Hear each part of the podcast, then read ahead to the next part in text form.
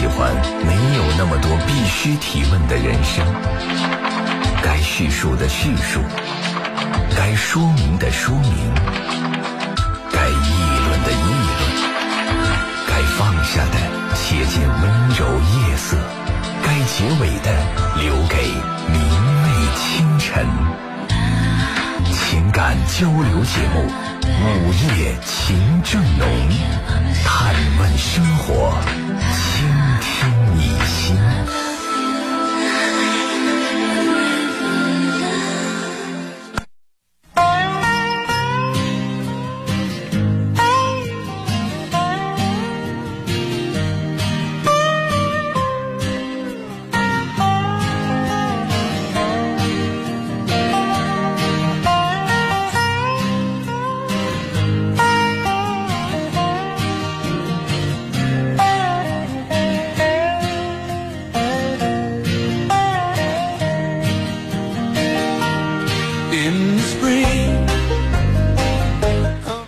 收音机前，亲爱的听众朋友们，大家晚上好，周末快乐！欢迎您在这个时间继续选择收听河北广播电视台综合广播的晚间情感热线交流节目《午夜情正浓》，我是主持人陈露。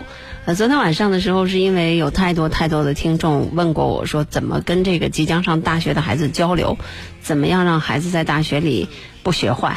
那不学好，有的时候是可以忍的，但是不能学坏。还有的人说呢。呃，不知道怎么样能够和即将上大学的孩子保持一种情绪和情感上的沟通，所以说呢，读了那一封其实是旧信，是一个大学教授写给自己考上西南林业大学的女儿的那封信。呃，其实我们这个新媒体集听的编辑把它。哎，我还我还真不知道，他给编辑了一下，然后今天我的朋友圈里就被这封我读的信刷圈了。其实因为有一点点空调过敏嘛，再加上昨天因为这封信太长了，中间接了一个热线，所以他情绪并不是很连贯。呃，但是能够得到那么多听众朋友的喜欢，并且，啊，他是属于实用主义吧。那能够给大家一点点帮助的话，我还是很开心的。如果你错过了昨天，你可以找一找回放来听，在极听手机客户端或者是蜻蜓 FM。其实我们每个人的日子过得都差不多哈，就是我还不是很懂事儿的时候，就那个时候经常会在一些摘抄本上写一些所谓的名言警句，什么岂能尽如人意，但求无愧我心呢？高一高二就写，到了。可能参加工作八九年才明白这个句话的真正含义。然后呢，还有什么去留无意，看庭前花开花落，宠辱不惊，望天上云卷云舒。啊，就是具体的大家对就可以了啊。呃，但是呢，今天晚上特别特别的想跟大家分享一句可能当年就懂的话，叫“弃我去者，昨日之日不可留；乱我心者，今日之日多烦忧。”呃，时间和岁月对每个人都是公平的，你会发现谁都很不容易。无论是你，无论是我，无论是每天在这个时候有意或无意的打我们直播间热线电话的朋友，啊，每个人可能有快乐，真的快乐的时候不以为然，快乐总是显得那么短，但是烦恼呢总是显得那么长。所以呢，大家这个今日之烦忧，有的时候就是我们这样的节目的存在。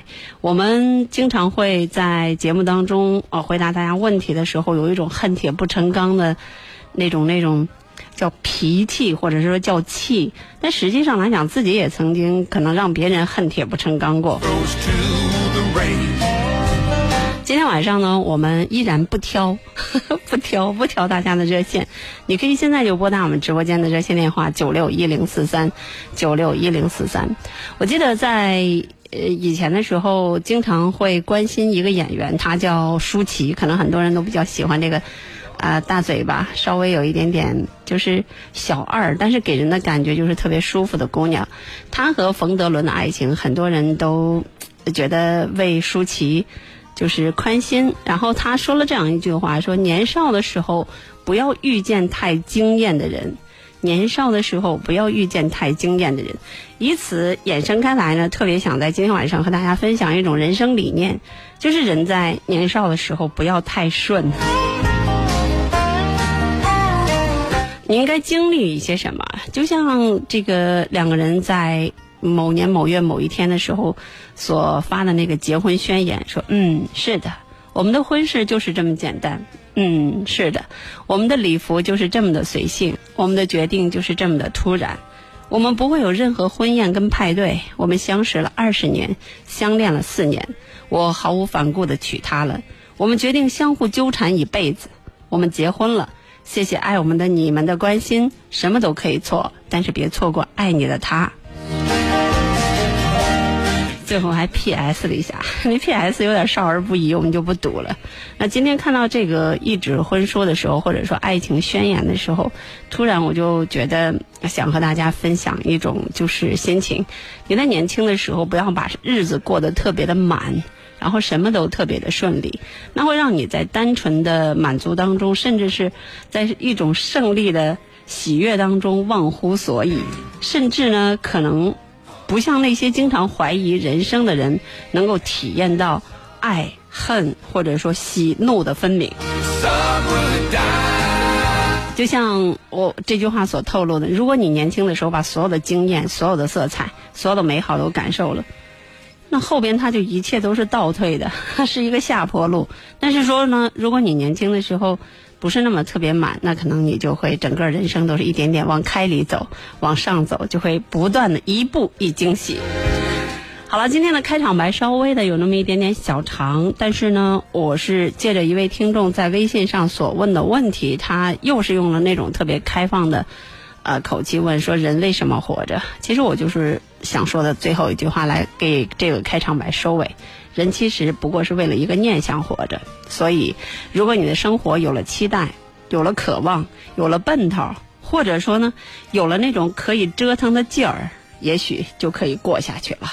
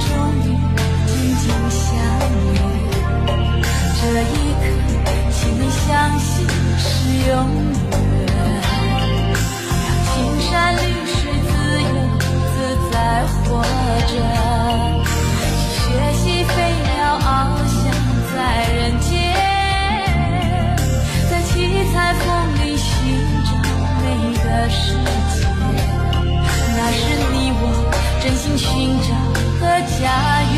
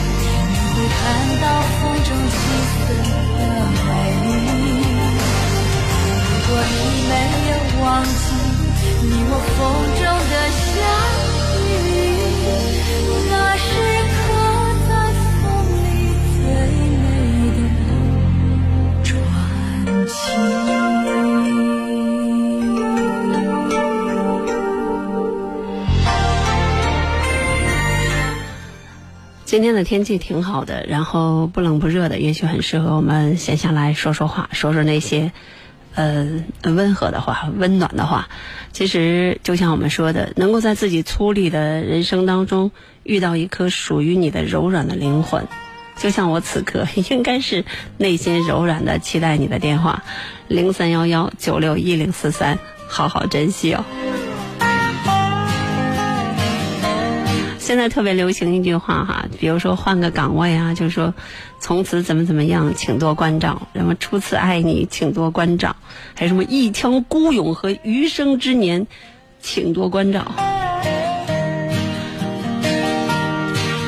真的，这种客气或者说这种呃比较叫拜托的心思，不是每个人都有。起码他有一颗敬畏之心，希望。能够给别人一种被需要的感觉，我们也希望我们的午夜情正浓被大家需需要。零三幺幺九六一零四三，听众朋友们还可以通过机听手机客户端或者是蜻蜓 FM 在线收听节目直播，也可以通过河北新闻广播官方微信和我们交流互动。不过今天好像从黄昏开始，因为有一场雨嘛，然后好多的地方好像收听不到我们的节目。因为我刚刚打开这个微信客户端的时候，就看到好多听众，哎，今天听不到节目哟。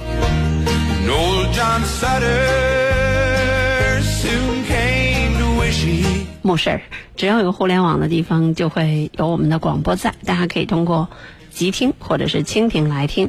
呃，有位听众说呢，说昨天听了你读那封信以后，呃，我跟我的妈妈说了一句对不起，因为在这个假期里，我妈妈总是叨叨我，然后不让我出去和同学玩，也不让我买漂亮的衣服，甚至。也不会让我买自己喜欢的东西，因为超出了他之所谓预算。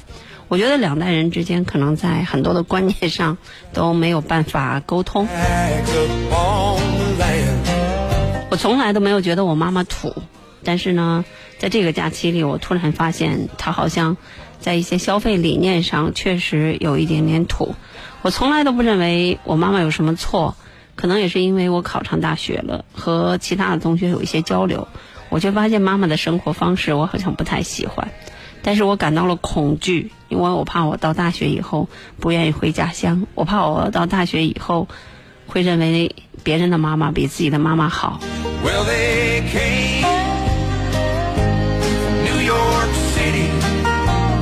呃，我不是很常听你的节目。是妈妈逼我听的，所以我想借今天的微信，嗯，应该管你叫阿姨吧，听听你的看法。这是最糟糕的结果吧？我学习挺好的，性格也不错，爱运动，喜欢音乐，会好几种乐器呢。我考的大学还是二幺幺呢。但是我应该怎么在今后的时间里和妈妈相处？因为天天和妈妈吵架，让我很不快乐。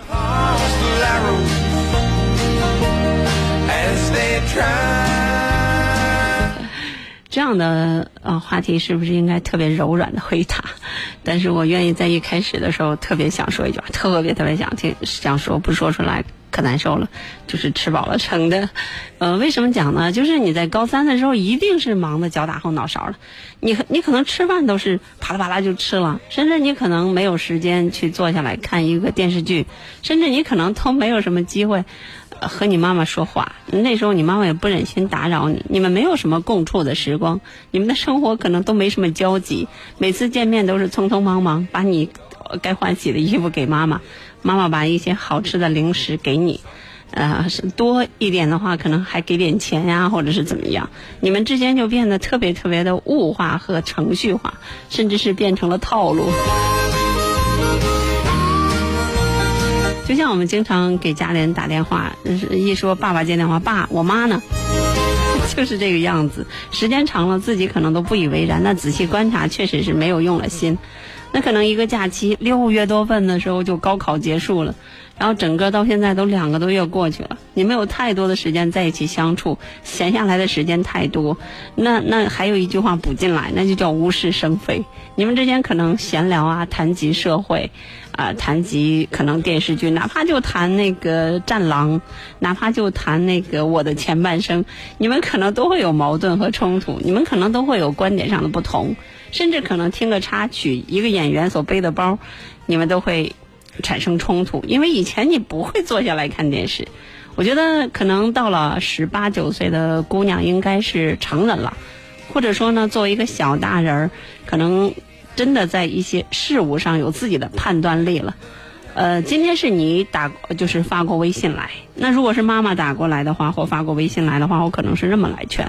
我只是想说，正是这种，就是距离或者反差，或者是不同，或者是差异的存在。首先，它是客观的。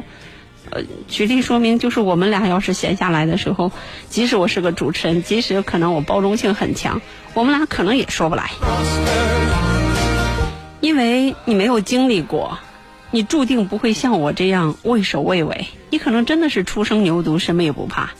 就像你可能不知道挣钱有多难，当人有多累，所以呢，你不会觉得花钱真的是要算计，然后说话真的要小心。对我此时此刻我跟你说的时候，我都不指望你懂。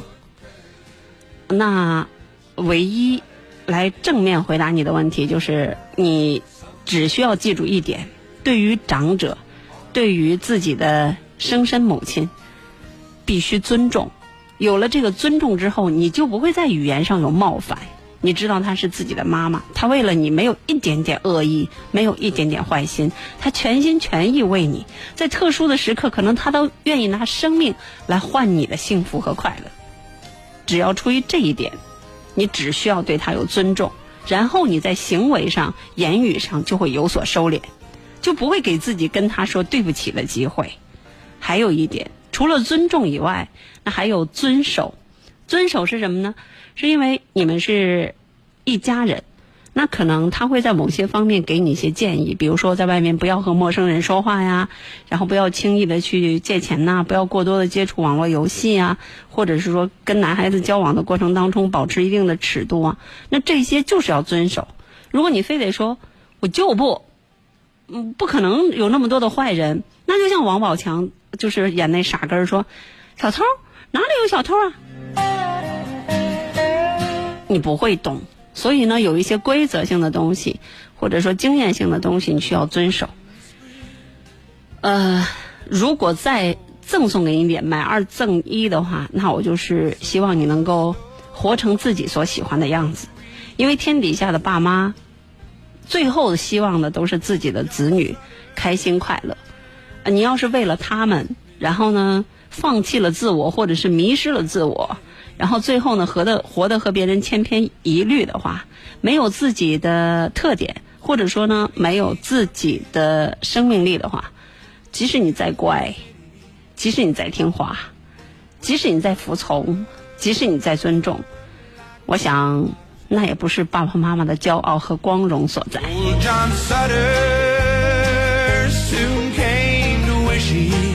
前者不费力气，而后者可能需要一辈子做出努力，因为你的后半生是你的前半生是他们的后半生。加油吧，姑娘，你的前途很光明。道路很曲折。好了，这个问题就回答到这儿。其他的听众呢？我们的导播今天因为是周末嘛，所以呢会给大家比较多的机会。如果大家这时候还没有睡，你可以就啊自己的烦恼或者是亲情、友情、爱情方面的问题，拨打电话九六一零四三。啊，道士无情说，夜晚翻出以前的信，初次收信，请多关照。有亲人的地方永远是家。呃，你是说你你这个时候配合了一下我们的场景，翻了一下以前的书信是吧？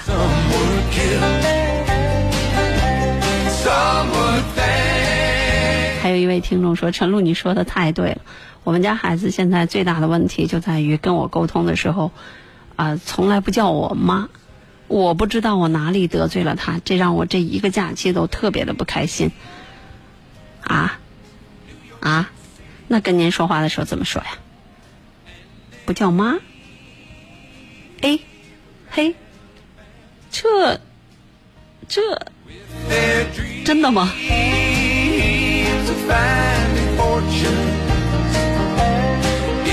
有什么样的深仇大恨？呃，亲人之间有梗一定要解的，如果有结更是要解的。啊，要么就是长辈做出妥协，要么就是孩子豁然开朗，呃，大彻大悟。呃，如果有什么问题的话，我是希望在这样的，呃，就是叫叫问题面前，能够给你们出一出主意。我觉得我们午夜情正中最大的功能，就在于给你们一些不同的活法，就是看看别人是怎么活的，或者是说看别人怎么样就把自己的生活给活得乱七八糟的，把自己的日子过得千疮百孔的，啊，从别人的所谓的苦痛里。找到自己规避风险的方式。来听一首歌吧，周传雄所演唱的《弱水三千》。同时，我我感觉我们导播老师在遴选这个电话，所以我们等一下。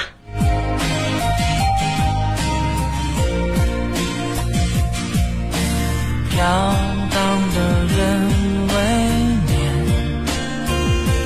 醒在寂静的夜。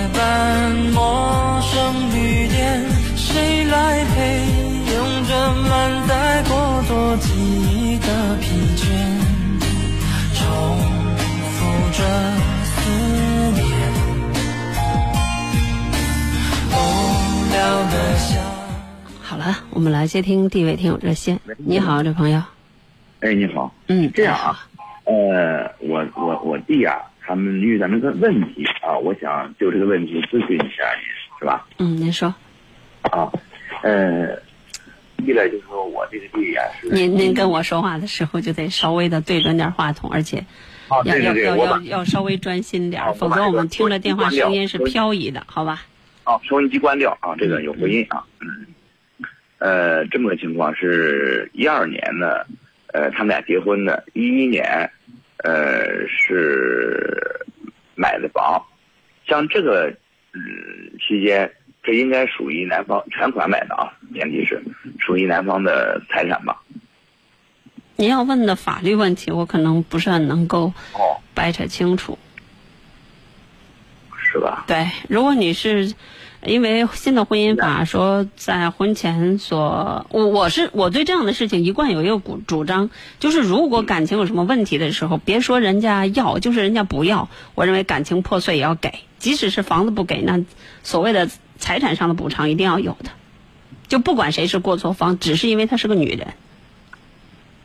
那我我我还不知道你是什么什么问题呢，我只是说从我作为一个情感节目主持人上是这样讲想的。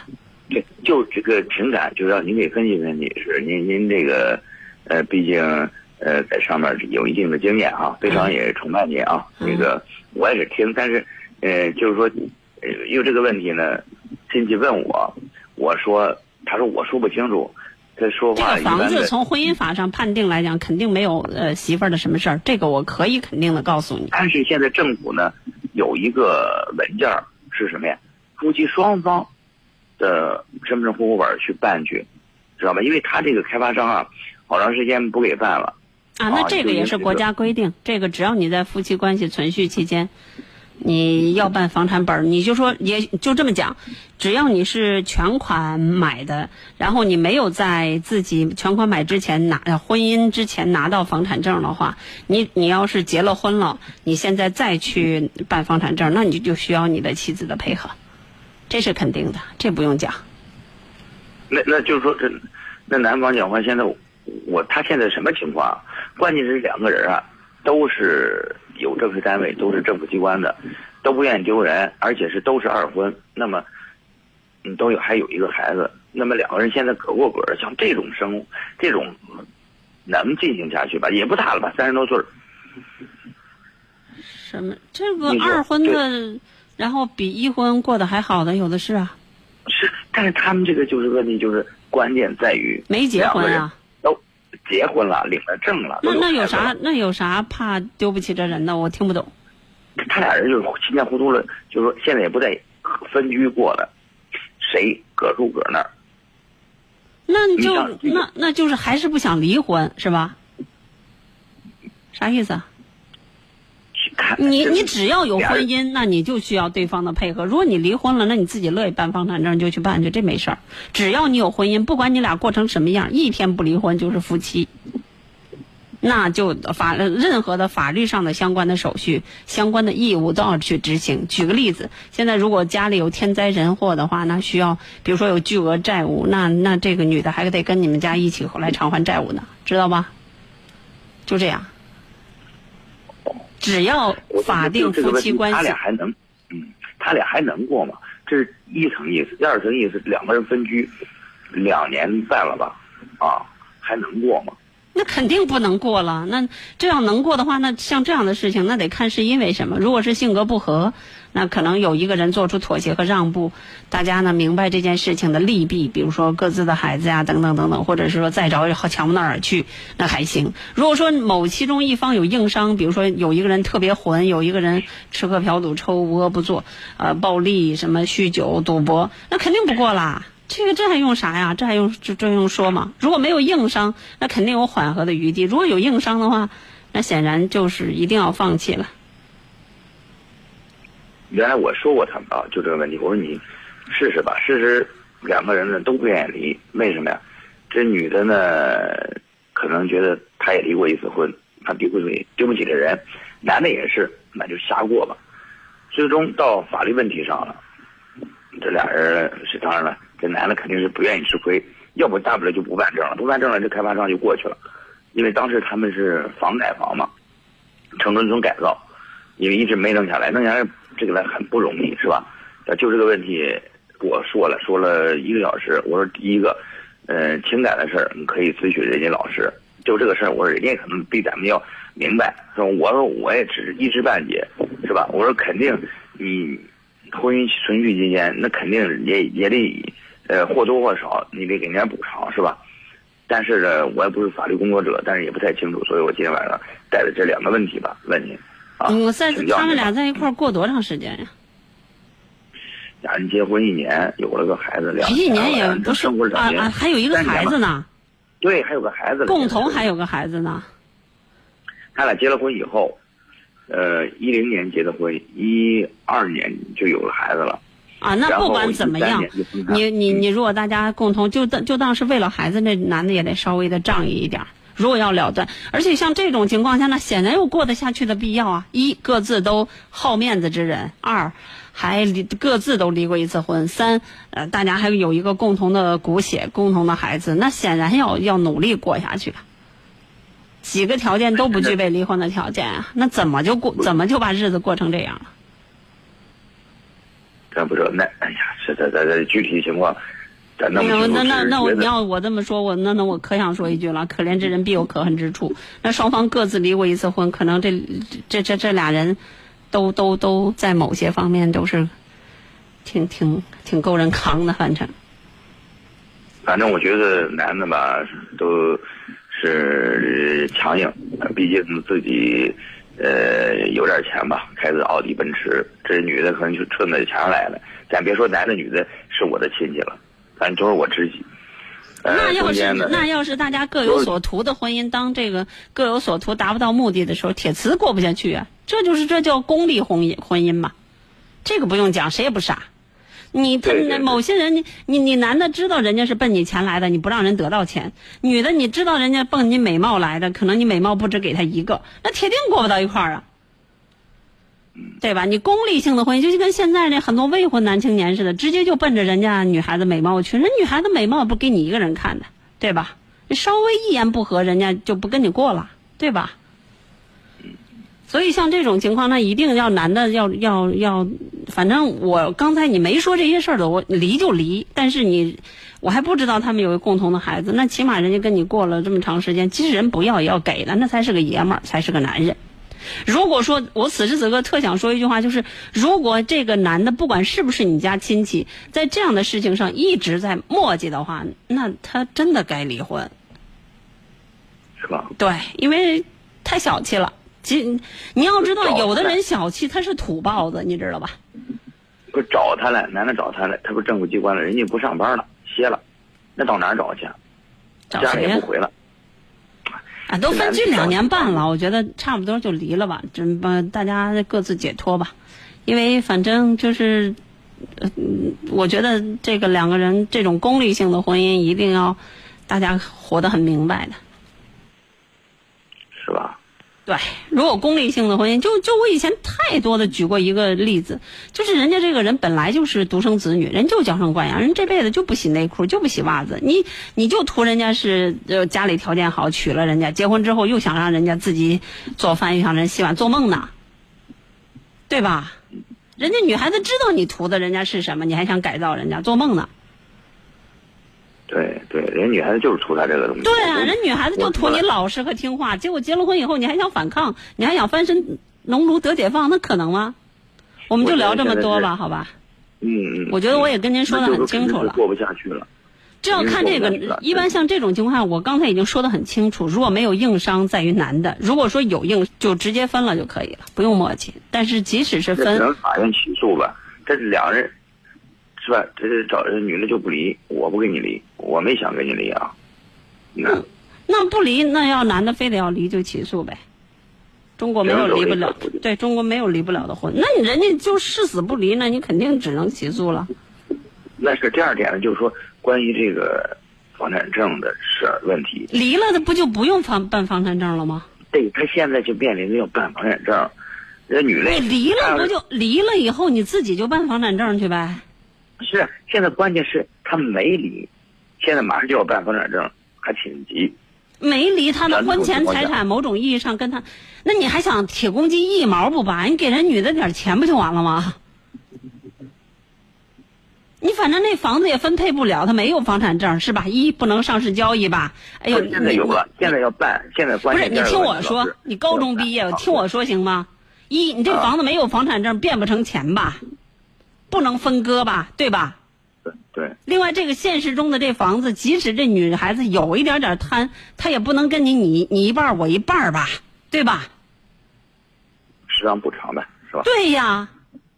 再说，从法律意义上来讲，它既然是全款的房子，某种意义上跟后边这个这女的也没什么关系，女的心里明镜似的。你离你离了婚以后，给人家呃适当补偿以后，你离了婚以后，你自己你离婚了，你自己办房产证去呗，不就得了吗？你非得在这个节儿上又想办房产证，又想把婚姻问题搞明白，那那那不太可能，好吧？那现在他现在办不了了，关键是得女方配合。咱们现在不是出台哎，不要，这个建咱咱？咱不咱俩车轱辘话不来回说了。你回去你要听不懂听回放吧，好吧？我觉得我说清楚了，好吧？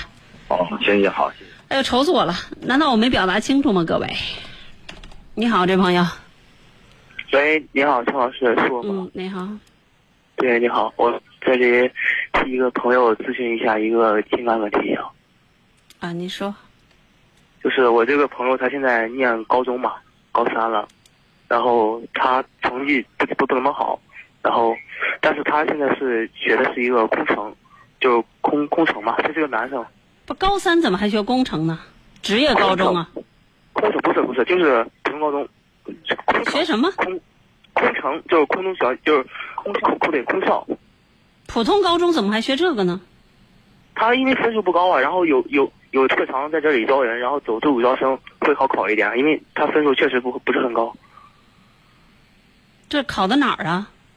就是没有没有考呢，还马上明年要考试，然后他选这个工程，然后他刚学完这个吧，他在就是四个月前吧，大概他喜欢上我们班里一个女生，然后他就他要当他要当空少啊？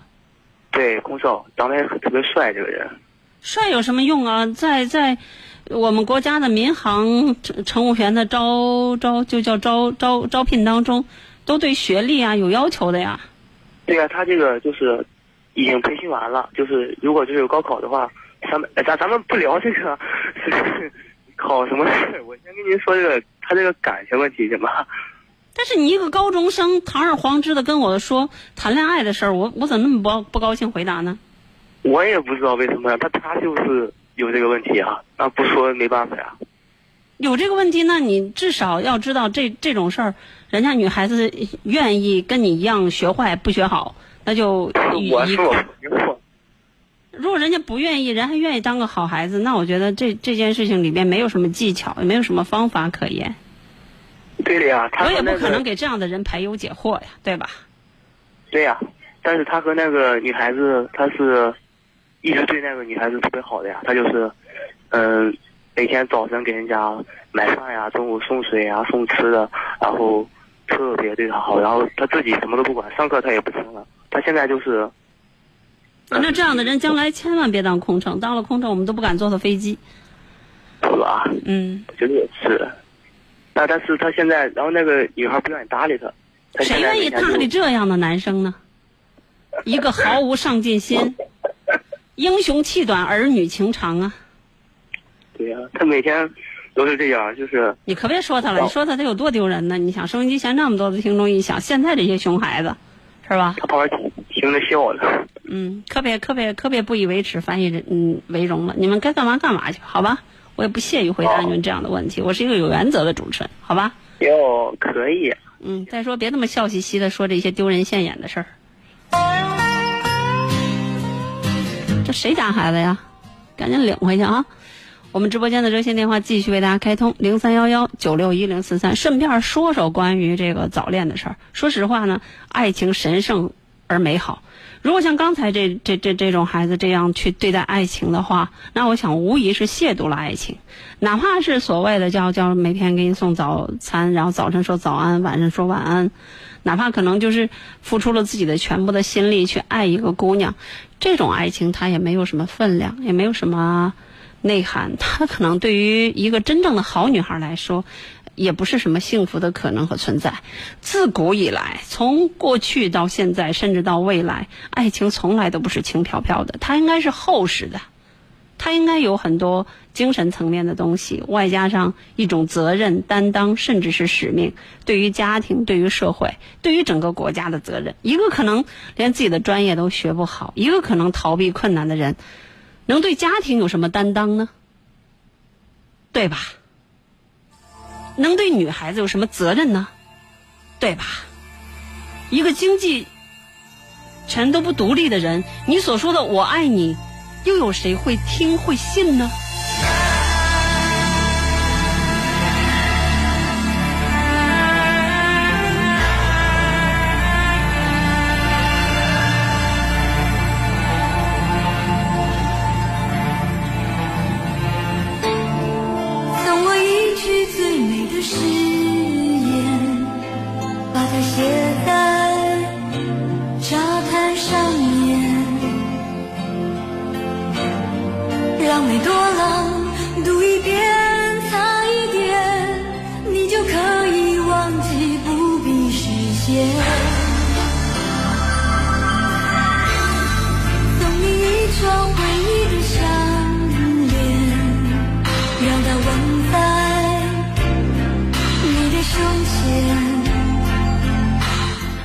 首歌我喜欢了很多年，来自于呃当年的所谓玉女歌手孟庭苇所演唱的。你听海是不是在笑？就是你不要以为把头抬起来，眼泪就不会掉下来。人碰到挫折的时候，其实更多的不是别人帮忙，还是需要自己慢慢的思考，慢慢的化解。有些痛，真的就像我们经常讲的，病在凑里，他得做点手术了，得动刀，得真的动真格的才可以。所以呢，一定要及早发现自己在某些问题上，呃，彻彻底底的跑偏。你好，这朋友。喂，你好，陈璐老师。嗯，我有一个问题想问您。我今年是河北师大刚毕业的，就是师范类的专业的学生。然后我现在正在找工作，就是好多区现在出的招聘公告，它都限制这个户籍。我想问一下，如果呃把那个我们家的户口是邢台的，如果迁到石家庄的话，需要什么条件呀？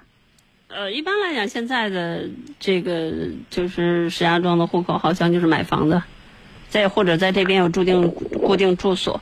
另外，现在好像户籍方面有本科以上学历还是专科以上学历，然后这边有固定的住所就可以。现在不讲究租售同权吗？我不知道石家庄有没有实行这个。石家庄的户口不是很难落。这也就是，其实是凡事就是有一利有就有一弊嘛。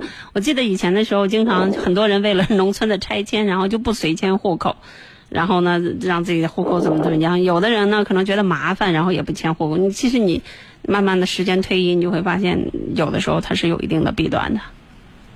对吧？哦，因为我现在是找工作，因为我是硕士毕业，是教育类专业。嗯这样现在就是高新区还有新华区，现在这个公告都是限制户籍，但是石家庄市。户口是吗？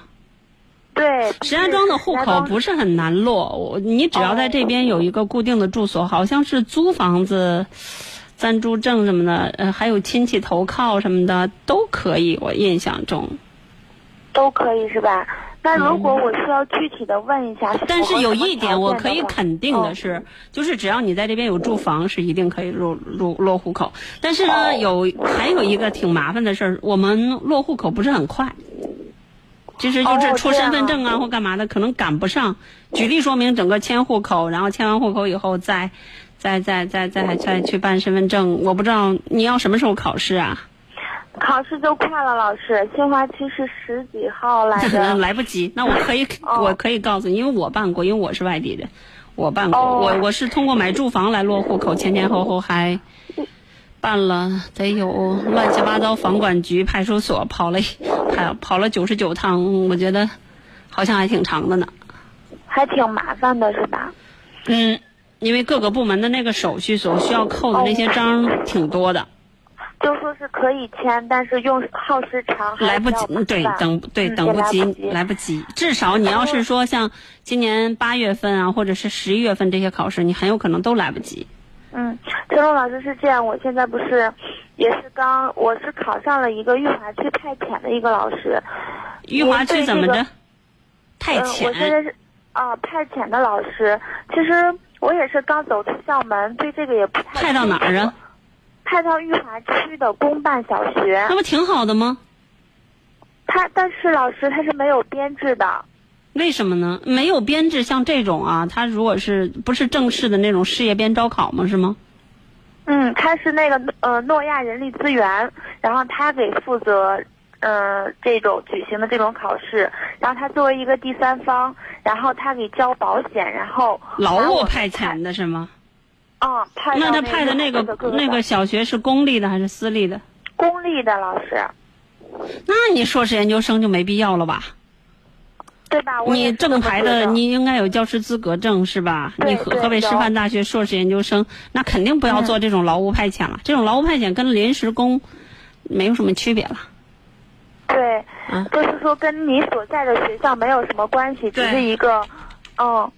还有一个老师，我想再问一下一个问题，就是现在正定出了一个考试，正定这个考试是签合同，然后与那个在编老师是同工同酬。您说，如果我考上这个的话，是不是我要去正定，就不要去那个派遣的那个了吧？你有你有男朋友了吗？没有，刚毕业。嗯，不建议你去，因为在如果你要是，除非你将来就想扎到正定了，或者是怎么着，即使正定虽然离石家庄市特别特别近，将来建了四环，但是对于你真的要谈恋爱干嘛的，还是受局限。哦，行，老师。那关键是现在在编的这些好多考试都是限户籍，然后我就再想想办法吧。我刚给你查了一下，嗯，嗯石家庄市的新户籍制度，我看一眼啊。嗯，哎，哪儿去了？石家庄市的新户籍制度。你这个在那个石家庄市的政府网站上，比如说中国政府网的“中国石家庄”啊这一类的地方，你查一下，应该就可以查得到。但是不管怎么样，呃举例说明吧，你比如说你现在去买一套二手房哈，很快过了户，很快拿到了房产证，或者哪怕就是什么的。另外，你刚毕业，不可能付出这么大的代价就买一套什么的。嗯我是觉得可能我我印象中，对于本科以上学历的，在石家庄户落户口不算太难。好，陈龙老师，那谢谢您，我在再问你问相关部门。你在百度上或什么的再查一下。等会儿啊，好嘞看一下，我好像嗯看到了，我看一眼。嗯，他都有一些官方的问答。不好意思，等会儿啊，我再给你看一下。嗯，没事，没事。石家庄市麻烦您了。呃，公安局向媒体公布了石家庄市新户改政策。然后，石家省内人员凡在石家庄市县城以上（括号含小城镇）稳定居住六个月以上或购置住房的，均可登记为石家庄市城镇户口，免收城镇建设增容费或其他各类费用。啊，这个是从二零一七年二月二十四号开始实施的。这次户籍制新政只针对于。这个能打开吗？看一眼啊，一打开就是别的对话框，反正有这些政策，你可以去看一下，因为我这个直播间里对于很多的插件是屏蔽的，好吧？嗯，好嘞，谢谢您，陈老师。不客气，再见啊。嗯，好了，再见。拜拜。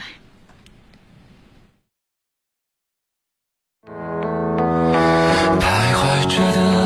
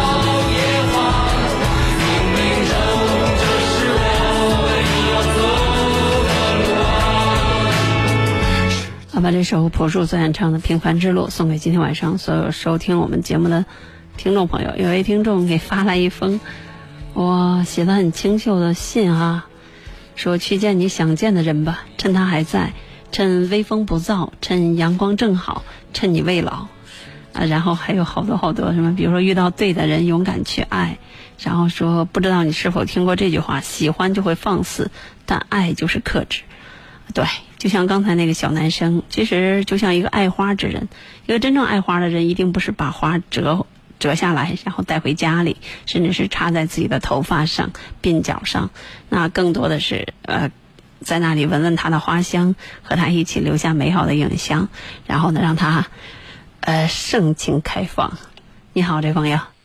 哎，你好，陈老师。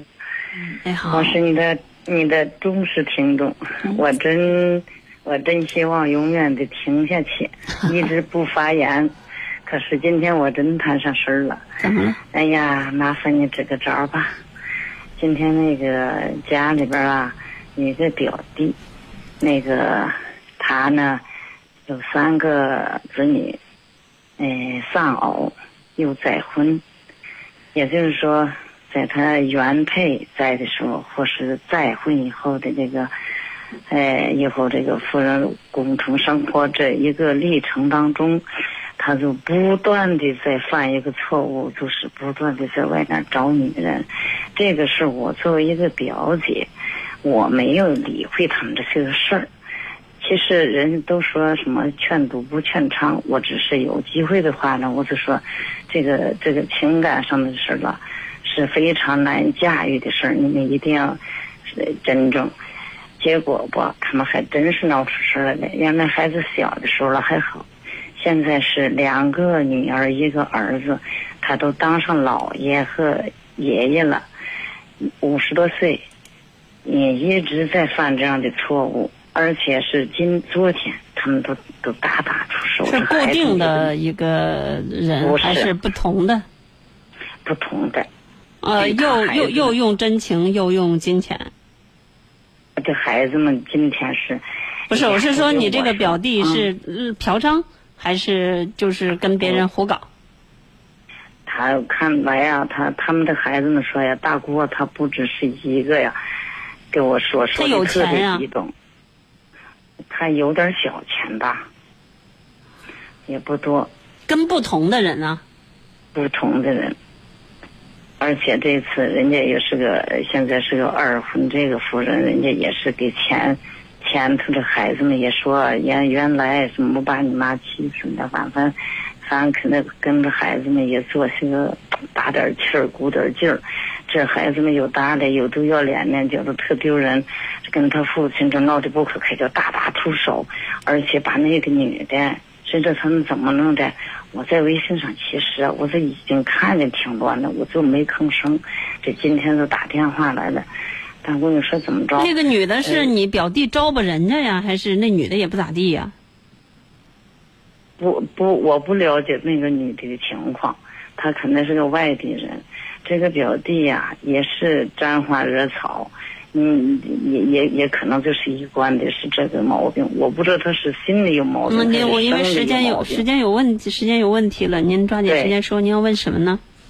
我就问问他们现在，呃，箭箭在弦上，你明天我看要要要要决战一场，就你死我活，就打。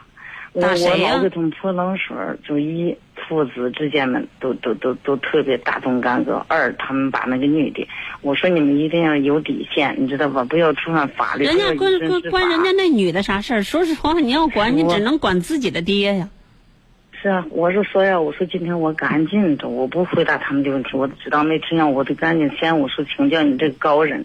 因为我特别佩服你。另外，很有可能人家女的都是无辜的。你像他这么这沾花惹草的，朝三暮四的，然后那个，这个这个这个这个这个样子，那那肯定说不定人家那女的都不知，就就什么都不知道呢，对吧？是呢，我也。那关人家那女，也许人家那女的也是受害者了，因为用不了几天，可能他又把人家给霍霍了，然后呢，这个他可能又换别人，只剩这女的赶上这一波了，所以这个。那另外就是，不管是打架也好，还是吵架也好，还是怎么样，君子动口不动手。那你不能说你打得过谁谁就占理。那自己的爸，那那真的是如果觉得丢人，如果说这样的事情真的是忍无可忍了，那我觉得可以通过大家要么就是找一些有权威的人坐下来好好说一说。如果他他他真的不改了，他就觉得是这个样子，那我觉得在今后的时间里，大家可能真的要分清楚。这我们解答这样的问题啊，就是对于这些。不负责任的男人，比如说现在也有一些男的，可能欺负就是自己的，就绝对说明欺负自己的亲妈，然后在外面找好几个，然后呢，但是这个因为他他还对孩子有在乎，有的。那他就孩子就说你要再跟谁的话，我就不管你叫爸，甚至我可能就不不跟你接触或者断绝什么的。当当然这些也可能有的人说真的，有的人说假，但有的人真怕，然后可能就回头了。知道吧？或者说，有的人就说，如果你要是再跟那女在一起，我就不上学。那当然啊，就是就这个意思啊。就是比如说，你要再啥，我就这辈子不结婚，等等等等这样的事儿来吓唬。哎，有的时候就能吓唬回来。但是说，如果有这个你这个表弟，他没有什么可怕的。举个例子，人我就这样，我才不管你，我把你们养大了，我不欠你的，我要有自己的花花世界，是吧？那你根本就是拦不住的。那大家就是分开，眼不见心为净。自生自灭。我的意思也是这样。对，自生自灭。我说，对，我说那让他就他要已经肆无忌惮了，你你们就两来无事，他活该。另外呢，还有一种可能就是他真的是觉得很孤独，可能就是想找一个靠谱的伴儿，只是只可能跟这个以后人家的他喜欢人家，人家不喜欢他，跟这以后呢，可能怎么怎么着也没准儿，他是真情使然，这都没准儿的是老年这个夕阳红，夕阳。这个这个这叫黄昏恋，其实确确实实也有这种现象，也不用一棍，也不必一棍子给他打死，也不用一棍子打死，因为年轻人可能有的时候不能理解，但实际上他可能有这种情感需求，他可能跟别人也是认真的相亲啊、相处啊，可能有的人太敏感，别人说，哎，你爸跟这个，你爸跟那个，也不一定是对的，也可能他就是他可能真的是很认真。也闹得不可开交。今天他们那子女们也做出来了不想子女的那个举动，然后呢，这个这个我那个表弟吧还死不该回，嗯，态度特别强硬。强硬是怎么着？就是要要找一个老伴儿，还是就要在外边？他有老伴儿啊，他现在就有啊。啊？他那前妻死，前妻死了，又找了一个。啊，就是他找了一个老伴儿以后，又出外边瞎搞。对，又。